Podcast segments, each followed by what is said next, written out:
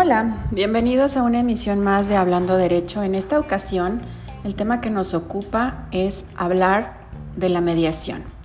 La mediación es un procedimiento voluntario mediante el cual las personas, con el apoyo de un mediador, pueden comunicarse y negociar. Esto para encontrar de una manera amigable y satisfactoria la solución legal a su problema de carácter familiar. El mediador es un profesional que interviene en la mediación es imparcial, neutral y se encuentra encargado de facilitar la comunicación entre los interesados para que puedan solucionar su problema. Todo esto con absoluta confidencialidad. Quédate con nosotros, vamos a platicar con uno de nuestros expertos sobre este tema. Empezamos.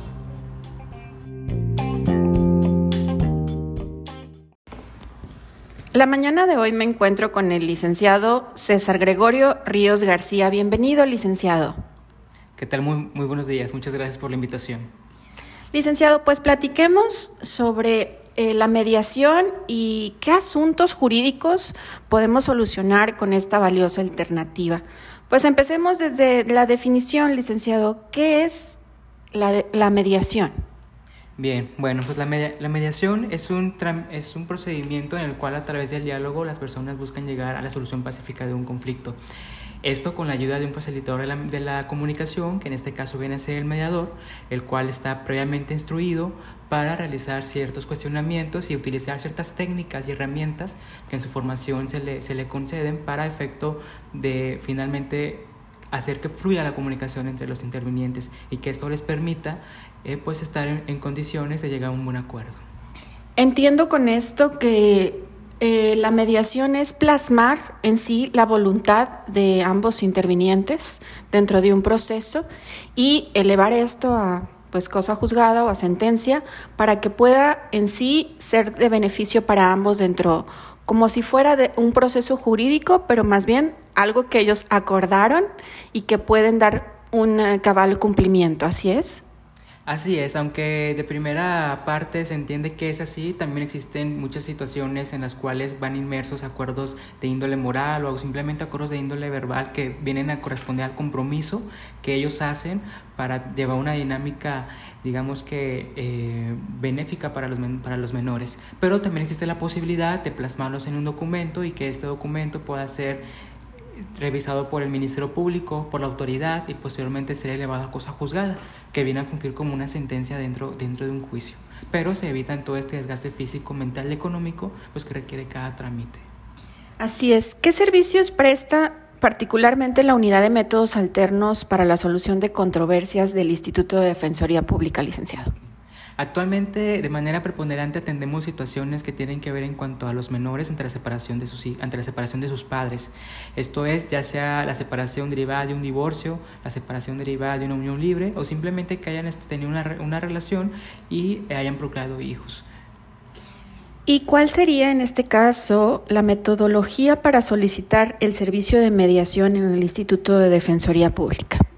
Sí, en primer, en primer punto llegan a la, al área de asesoría jurídica del instituto, en el cual dan a conocer la situación y posteriormente el, el abogado que los atiende ahí, asesor, pues ya les da la, la, opción de llevar a cabo un trámite, un trámite de mediación y ya como es un trámite voluntario, pues ellos eligen si sí o si no. ¿Qué temas eh, particulares se incluyen en, en un convenio a través de la mediación? Bien, en cuanto a ese tipo de asuntos que tienen que ver con menores, se ve el aspecto de la custodia, que sería establecer bajo el cuidado de quién van a quedar los menores. Esto bajo el entendido de que ambos siguen teniendo la patria potestad.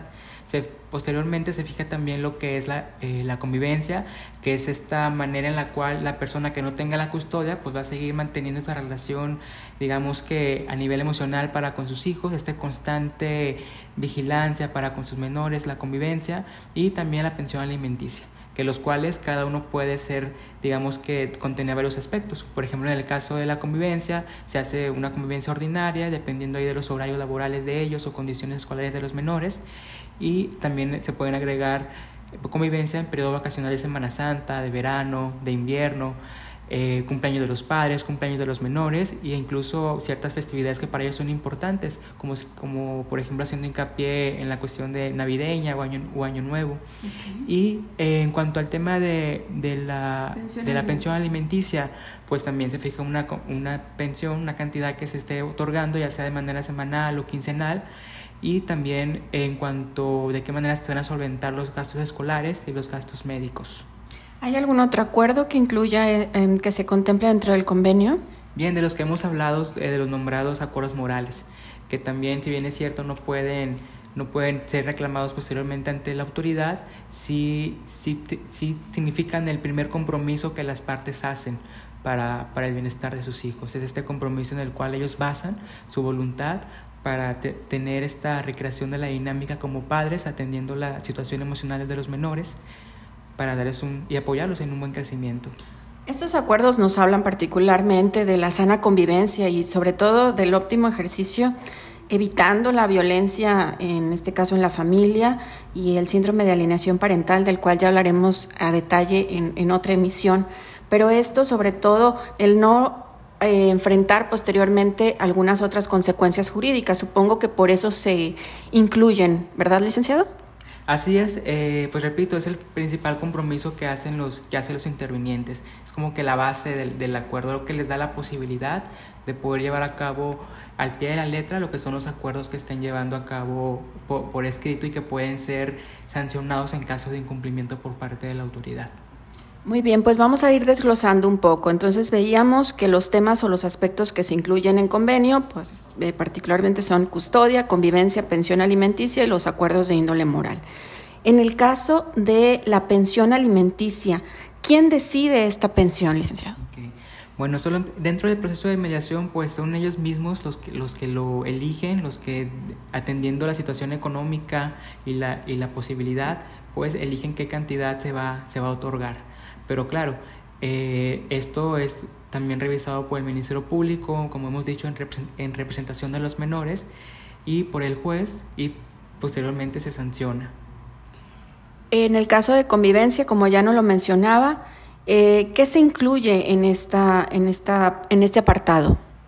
Sí, en el tema de convivencia pues puede ser muy amplio. En cuanto a la convivencia ordinaria, como comentaba, atendiendo la situación escolar de los menores, sus horarios y los días de descanso laborales de, de, sus, de sus padres. En esa situación también se pueden incluir periodo vacacional de Semana Santa, periodo vacacional de, de verano, de invierno, algunas otras festividades como es Día del Padre, del Niño, Día de la Madre, todos esos aspectos que pueden que puede llevarse a cabo la convivencia, pero sin embargo no se, no se deja de, de, lado la flexibilidad. Esto es que aunque esté escrito, de, siempre y cuando estén de acuerdo, pues pueden ir a hacer modificaciones o adecuaciones que atiendan realmente la necesidad del momento o las circunstancias particulares. Licenciado, ¿y cómo saber si lo que acordé, en este caso con mi contraparte, con mi expareja o mi excónyuge, es correcto? Bien, eh, es la razón por la cual al ser eh, Hecho el convenio, posteriormente lo ratifica el director del Instituto de Defensoría Pública y de manera posterior se presenta ante un tribunal, se asigna un número de juzgado, un número de expediente, como si fuera un juicio, pero esto es la homologación que le llamamos nosotros, homologación de, de sentencia. Esto es poner a la par de una sentencia la voluntad de los intervinientes, el cual, el cual es revisado por el Ministerio Público que representa a los menores y también es revisado por la, por la autoridad. En esas situaciones a veces eh, nos solicitan aclarar alguna duda que surja ante el Ministerio Público o el por qué ciertas cláusulas y pues bueno se le contesta aclarando el por qué se ha señalado de tal manera atendiendo a, a las circunstancias particulares de los intervinientes, en este caso de mediación. Licenciado, en el, en el caso ya se elevó el convenio, prácticamente este documento adquiere la misma fuerza legal que una sentencia derivada de un juicio, ¿así es? Así es, esto les da la posibilidad de que el día de mañana, en caso de algún incumplimiento, pues primeramente se puede llevar a cabo la figura de la remediación. Muchas veces se da de manera fatal un, un, incumplimiento, sin embargo, al, al volver a mediar, llevar a cabo otra vez el proceso de mediación, pues nos, damos cuenta que lo que amerita es una modificación al convenio simplemente. Y bueno, ya en caso de que persista este incumplimiento, pues ya se hablaría de otra circunstancia, la cual a lo mejor habría que llevársela a, conocer a la autoridad. En este caso, yo ya determiné en base a la información que hemos platicado que mi circunstancia o situación jurídica pudiese aplicar la mediación. ¿Qué sucede si en este caso mi contraparte, mi expareja o mi excónyuge no acude al llamado que yo le estoy haciendo a través de ustedes en mediación? Bien, uno de los principios básicos de la mediación pues es la voluntariedad. Entonces realmente no podríamos, no podríamos obligar a ninguno de los, de los intervinientes a acudir a la, mediación. Por lo regular enviamos de dos a tres invitaciones. Si a la tercera invitación acuden, pues entendemos que no quiere llevar a cabo el trámite tenemos la flexibilidad de marcarles, explicarles respecto a las ventajas de, la, de, la, mediación y muchas veces acuden, pero en caso de que persista la voluntad de no acudir, pues tendremos que canalizar a la jurídica para que un abogado litigante, compañero de defensoría pública, pues se encargue de guiarlo en el juicio correspondiente. Hablando de tiempos, licenciado, ¿es realmente bastante benéfico esta cuestión de la mediación, lo veíamos hace poco, y en cuestión de procesos y ya complicaciones que llevan ya un, procedimiento jurídico, veíamos que eh, representa realmente algo muy significativo en cuanto a tiempos, ¿verdad?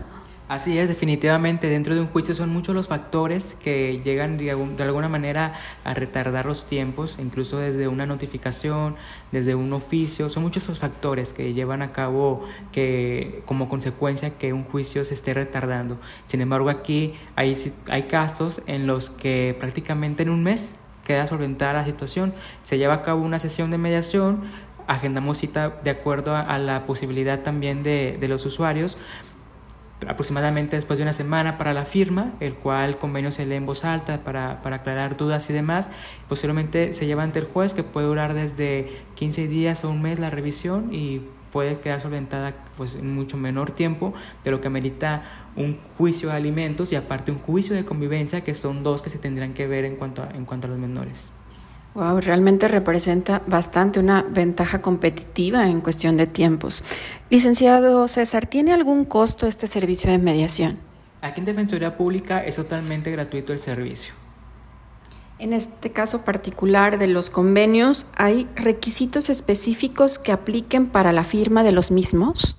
Así es, dependiendo del caso. Aquí hay circunstancias en las que, por ejemplo, cuando se trata de de un convenio derivado de un, divorcio o simplemente un matrimonio que se va a separar, pero aún no quieren hablar del divorcio, se llega a un acta de matrimonio. En caso de, no, eh, solamente las actas de nacimiento de, los, de los menores y eh, sus, identificaciones, sus credenciales del lector. Ahí prácticamente se va eh, revisando la documentación que propiamente aplica según el proceso, supongo.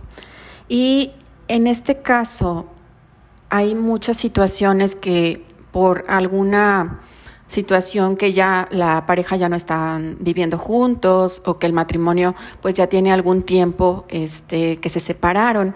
Muchas veces sucede que la contraparte o la expareja no está en la ciudad. Eh, me ha tocado de manera directa saber de casos particularmente en esta situación. ¿Qué sucede, licenciado, si en este caso la contraparte pues no puede acudir a mediación por vivir fuera de la ciudad o por estar fuera de la ciudad? Bien, pues igual, de igual manera, atendiendo uno de los principios básicos de la mediación, que es la flexibilidad, pues tratamos de, de emplear ciertos medios electrónicos para esta para ese tipo de mediaciones, en las cuales se puede emplear incluso situaciones eh, o herramientas como lo que son videollamadas, en las cuales se puede llevar a cabo la, la mediación. Muy interesante. Pues, licenciado, por favor, nos brinda los medios de contacto de la unidad, por favor. Así es, estamos en el teléfono directo al 2020-5685 y al conmutador general 2020-5600. Además tenemos la página de Facebook que aparece como Instituto de Defensoría Pública de Nuevo León, diagonal IDPNL. Tenemos uh, por ahí Instagram y canal de YouTube como IDPNL y la página de internet del instituto www.idpnl.gov.mx. Le agradecemos mucho su participación en esta valiosa entrevista, licenciado. Muchas gracias. Los invitamos a que nos sintonicen una emisión más de Hablando Derecho en una siguiente emisión. Gracias y hasta luego.